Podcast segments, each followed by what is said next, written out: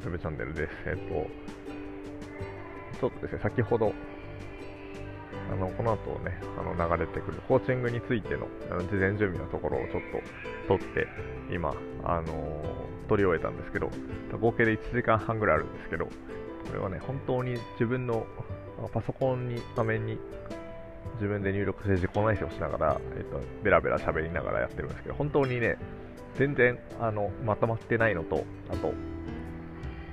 マジで、あの、途中、あの、私が文字とか見ながらやってたりするんで、あの、説明もほぼしてないし、っていう感じで、本当に、本当に興味がある人だけ聞いてくださいっていう、ちょっと前振りをしときたいなと思って撮ってます。本当に興味がある人だけ聞いてください。あの、飛ばしていいですし、あの、聞かなくてもいいと思います。はい。自己記録のために入れておきますので、はい。お断りしておきます。はい、以上です。では、どうぞ。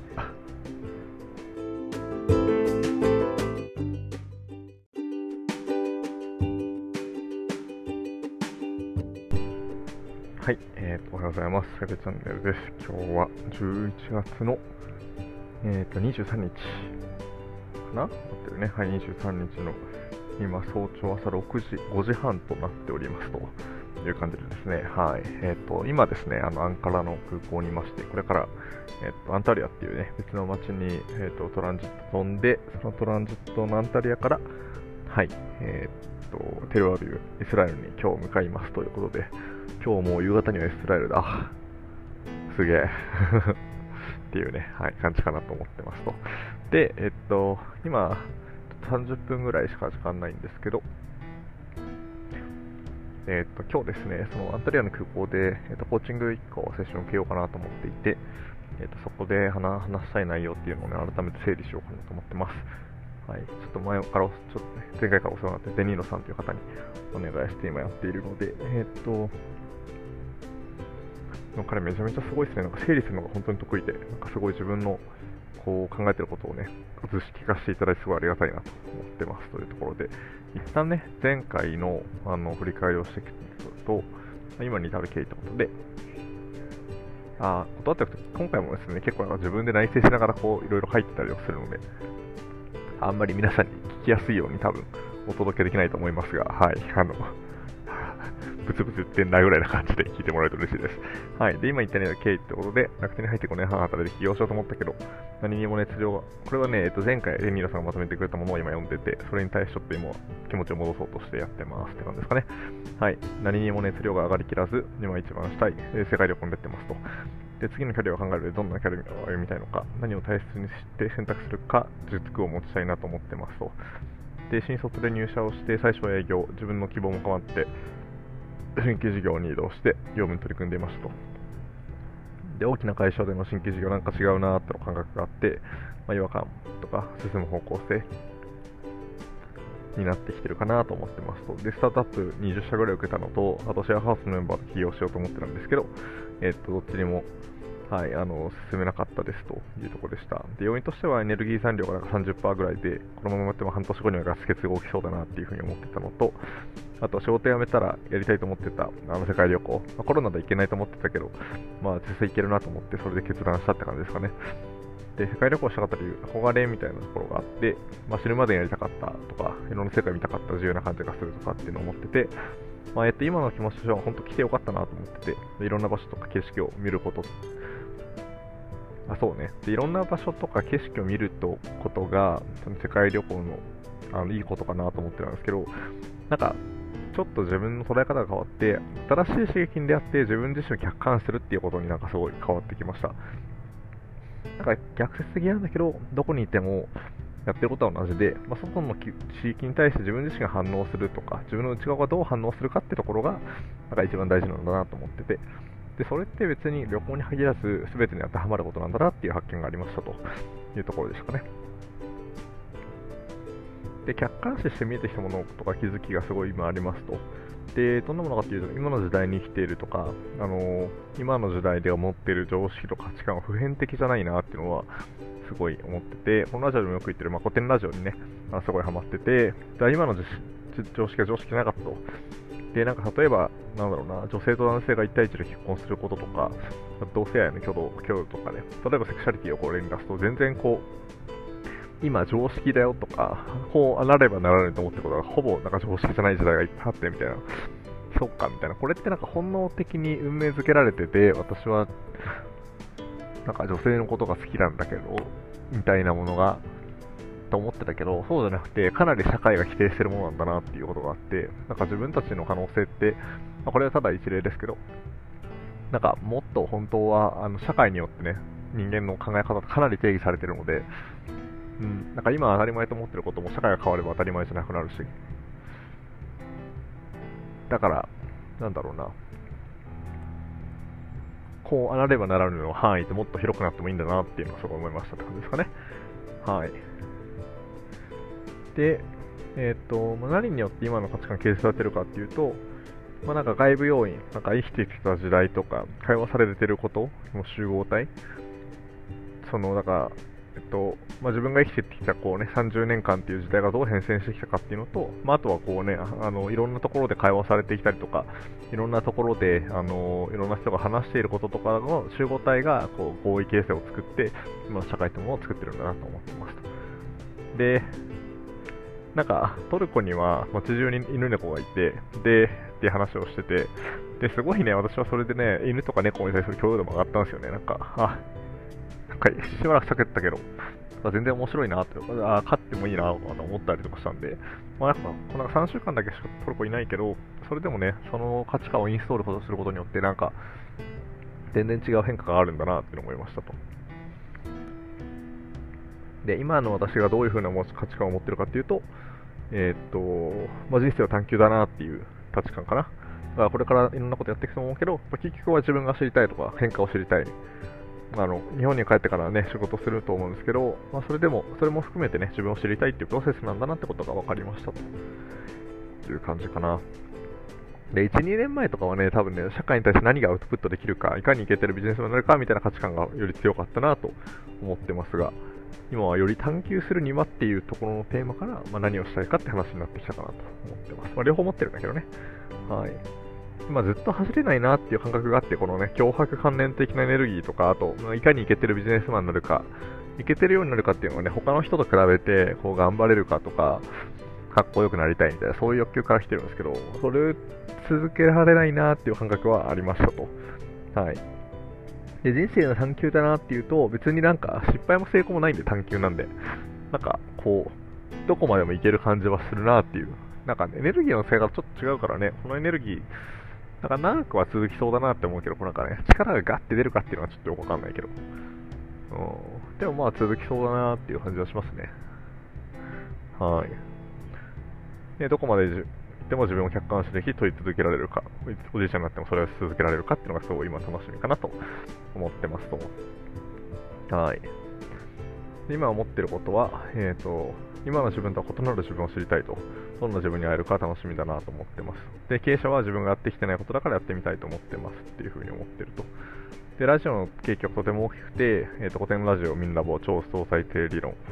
えー、自分を相対的に見ることをして世界の見方が変わってきましたと。でどんな風に変わったかというと、歴史は旅をして世界を見ていると。歴史を見ていると価値観的なしなことってほとんどないなと思い始めた。で今たまたまこういう人でこういう人間になって、今の社会が必ずしも続かない。次な何が起こるんだろうな、その時自分にどんな変化が起こるんだろうなって感じ。で、まあ、次に起こる大きな変化とか本質的なもののために人生を使いたいなと、そんな風に思ってます。でなぜ本質的なものに人生を伝えたいかというと、面白そうとか本質でないものは飽きちゃう。本質的な人類の変化に貢献したい、時代の転換点、時代の中で、自分の中でその変換点を感じられるし、それがとても意味があるものと思に自分が共感できるかどうか。この辺はね、あの、自分でセルフツッコミしちゃうと思ってるんだけど、なんかあれだね、あの、さっきの過去の話と比べて、自分で考えてる感がちょっと薄いなと思ってて、若干とっつけた感じになってるところに違和感を感じてますというところがありますね。はい。で、本質的なものって何かっていうと、まあ、その変化が起こることで人類の歴史が変わる。やっぱね、古典ラジオとかの影響を受けてるんだと思う、これは結構ね。生活が一変するとか、ゲームチェンジが起こるとかね、未来の当たり前を作る。振り返ってみると、あそこまで人類ってなんでこんなことしてるんだってなるとか、火を起こすことで暖を取ってただけじゃなくて、調理ができるようになり、えーと、消化が短くなって、脳に栄養が避けるから人類が進化したみたいな、みたいな。あ、これね。はい。そうだよね。だから、人類はね、火を起こせることによって、まあ、この知能が進化したみたいな話があって、調理ができるようになって、消化こうする時間が短くなってね、そこにこう栄養を避けるようになったっていう、考えることに栄養を避けるようになりましたっていう話があるんだよね。それは面白いなと思いましたと。はい。で、自分の才能を生かすようにいきたいと。で、みんなもの影響で、ストレングスファインダーやったり、過去のプロジェクトで自分が発揮した才能を書き出して見つけようとしてますと。で、なぜかというと、まあ、楽天で働いてる時に自分の100%出せてない感じが、まあ、いつもしてて、本当に転職と会えた時にどんなパフォーマンスを出せるんだろうっていうのを知りたい。で能力開発してるのがゲームみたいで楽しいなと思ってますと。で何かインプットを変えると、まあ、アウトプットが変わっていく感じね。で理論をもとにこう、ね、実践をしていくってことをすごいやっていきたいなと思ってて、で PDC を回していきたいなと思ってますと。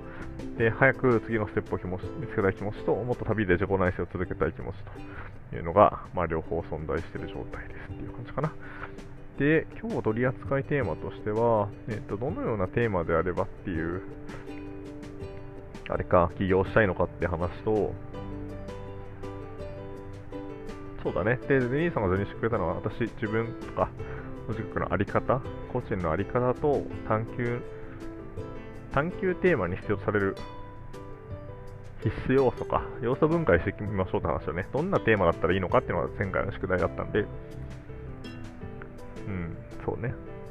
で、その自分のあり方と、必須要素か、そのテーマによる必須要素と、まあ、世の中のニーズとか課題みたいなものの交差点のところに、自分でやりたいことってあるんじゃないのって話か。はいはい。あともう一個は、えっと、まあ、価値観ね。大価値観は人生の探求というのがあって、で、どんなテーマを探求したいのかっていうのが、人生の探求ね、そうだよね。どんなテーマを探求したいのかっていうのを話したいと。で、知の探求があって、えそこに新しい発見があって、ます自分の知が充足されてっていうのを繰り返していくと。あこのサーキュレーションはもしかしたらあれかもな。ちょっと違うかもな。えー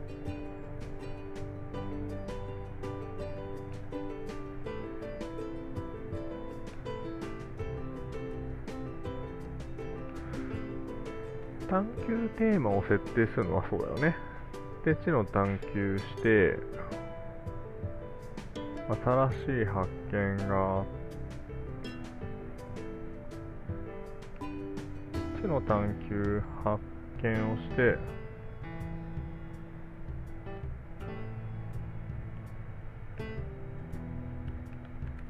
あって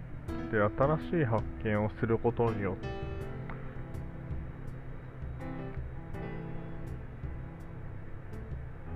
設定するでしょ、私が。えっ、と、このテーマをやりたいっていうのを設定します。スタートはそこなのかなっていうのはちょっとあるな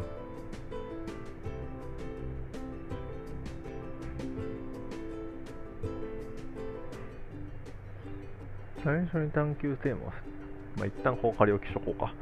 で、知の探求とか、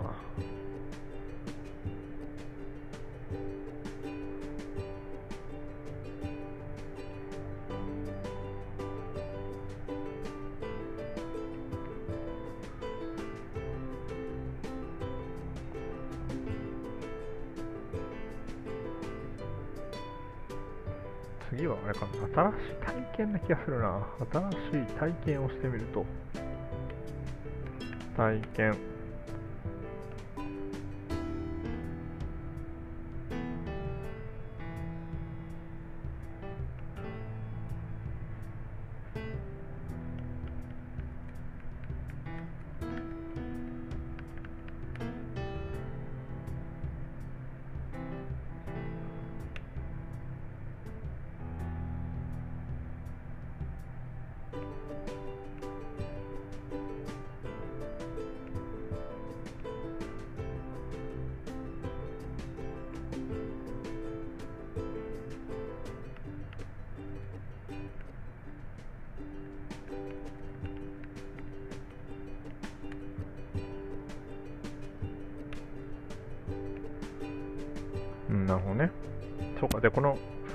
そう、で、この、ちちょっと図だから説明しづらいんだけど、なんかこう、一応ね、こう、サークルがあって、まあ、探求テーマを設定して、で、それを、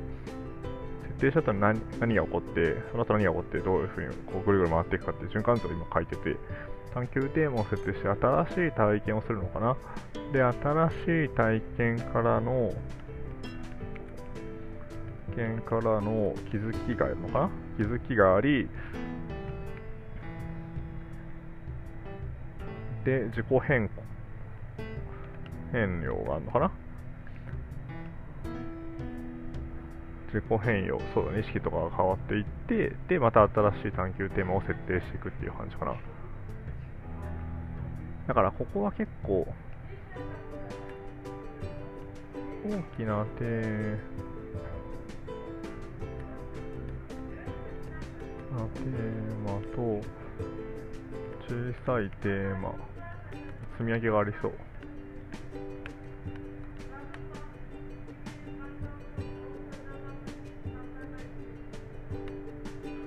うん。でこの人たちをその真ん中にある原動力としてこの人たちを幸せにしたいと思える仲間と世の中をに意味があることをしているという実感。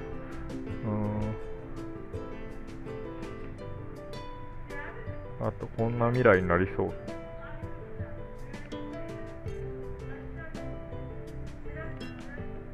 未来にワクワクするという。手触り感かな。イメージ。手触り感。うん。ああちょっとクリアになってきた。はい。で、そのさっきのね、えーと、ぐるぐる回していく中に、えーと、その原動力として、まあ、この人たちを幸せにしたいと思うような仲間が必要ですというのと、まあ、世の中に意味があることをしてるんじゃないという実感が必要だなっていうのと、意味があるっていうのが私大事だな、結構。この未来うまく手触り感ってイメージが必要だなと思いますと。で、テーマの設定に関しては、大向きのテーマ、小さなテーマの積み上げがありそうかなと思ってて、大テーマあるんだけど、なんか、うん、積み上げの方がイメージ湧くよね、なんかね、ちょっとしたテーマね。例えばっていうのはちょっと、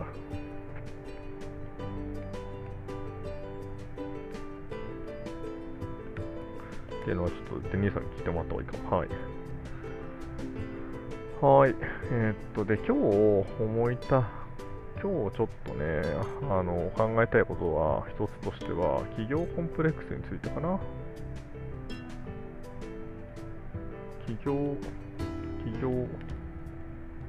コンプレックスについて。企業コンプレックスとは何か何？か。なんか2014年。実は実は2014年大学。えー、大大学3年生ぐらいか。3年生くらいから、えっ、と起業したい。起業もしてみたいと思っていたがっつりしたいがっつり俺は起業するんだって感じではない感じではなかったと。当時はね、奨学金のファンド作りたかったんだよね。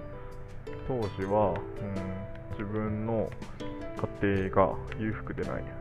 くてなくて、うん、勉強に苦労したので、起業してお金を貯めて、奨学金ファンドを作りたかった。はい、そんなことがありましたと。懐かしいね。ことありましたと。で、あとなんだ？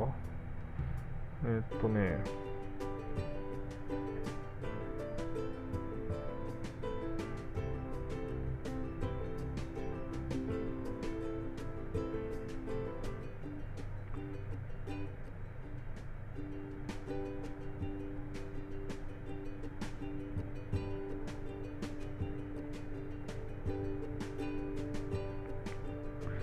起業したいっていうのがあったと。で、カフェンってなんか書いてる気がするな、私。えっとね、はなんだっけな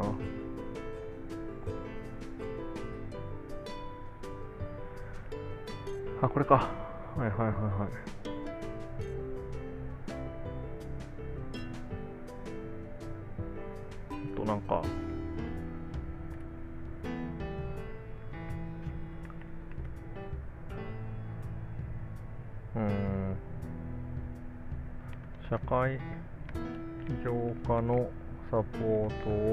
することで、その熱が上がった。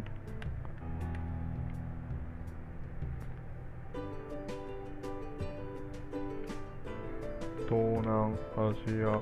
旅行するときに現起業家とと会おうとしたり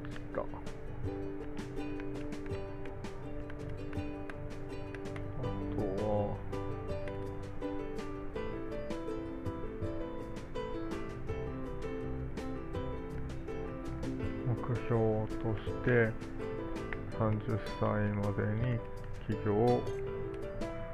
あと40歳で社会起業家で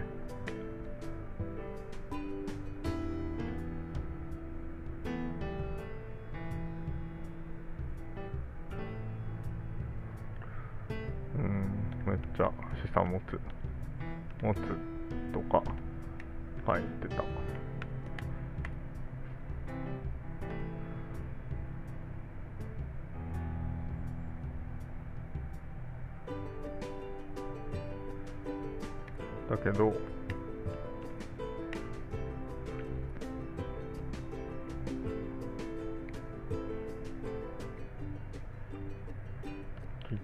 いって。言いつつもずっとできていないことへのコンプレックス。なのか、うん、ずっとできてないことがコンプレックスなのかなんかそうだな。自分がこれって思えるもの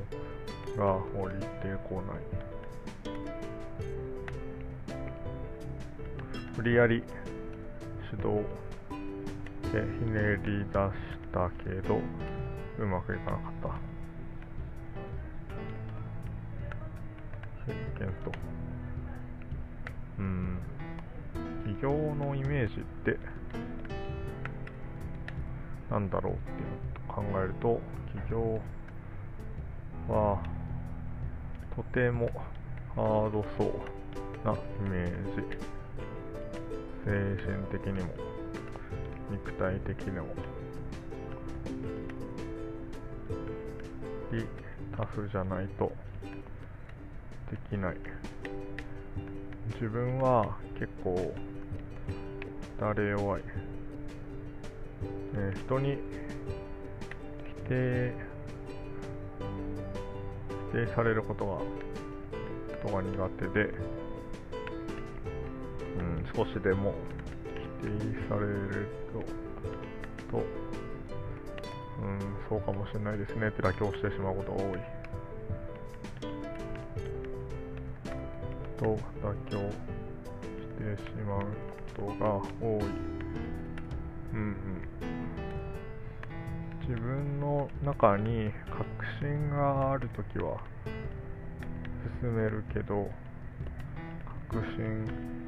が弱いときはとても迷う。えっ、と人にお願いすることが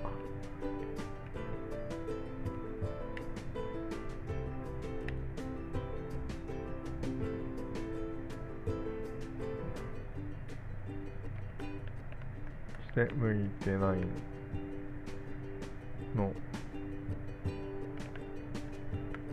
と思うこともある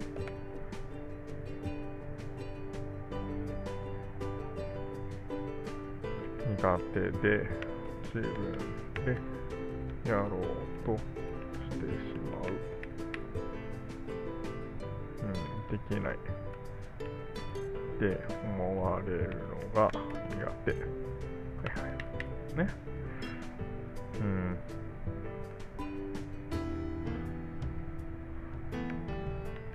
そうで、とても楽しそう。でもある。うん。自分で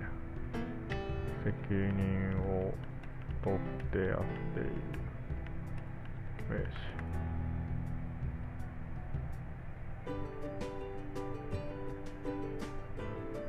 かっこいいっていうか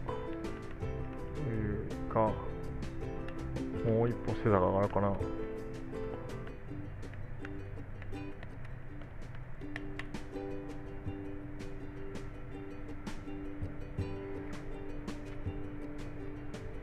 自分、そうね、自分で責任を取ってやってるってことかな。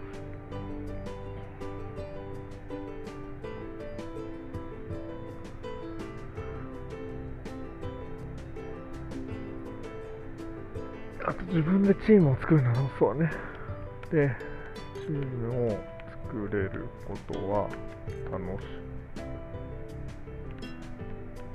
い。は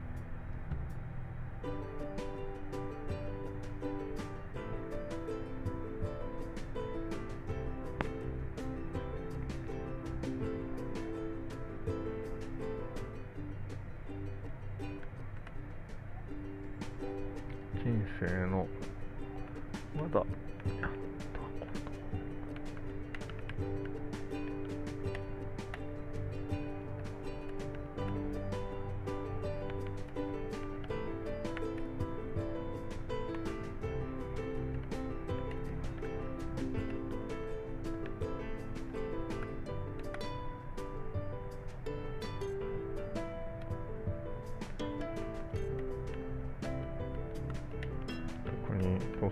下の子たちと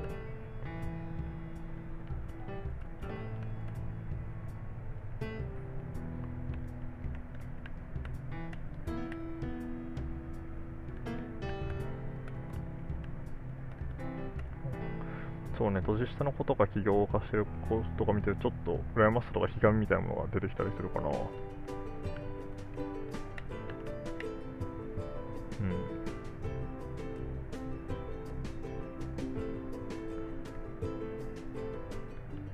本当に起業したいの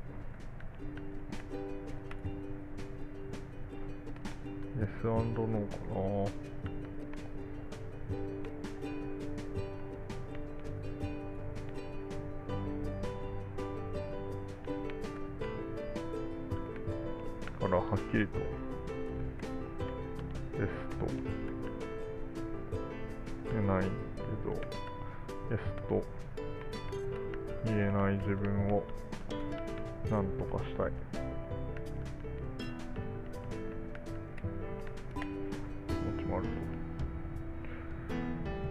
こんな感じかな、ちょっと。そろそろフライトなので、一旦ここで PC を閉じて、残りはあれかな、あんたりはついてからやるか。眠くなってきた。まあ、そうだよね、3、4時間ぐらいね、空港のイスルネットだけだからね。眠い。出張便きついな、やっぱ。ああ。眠い。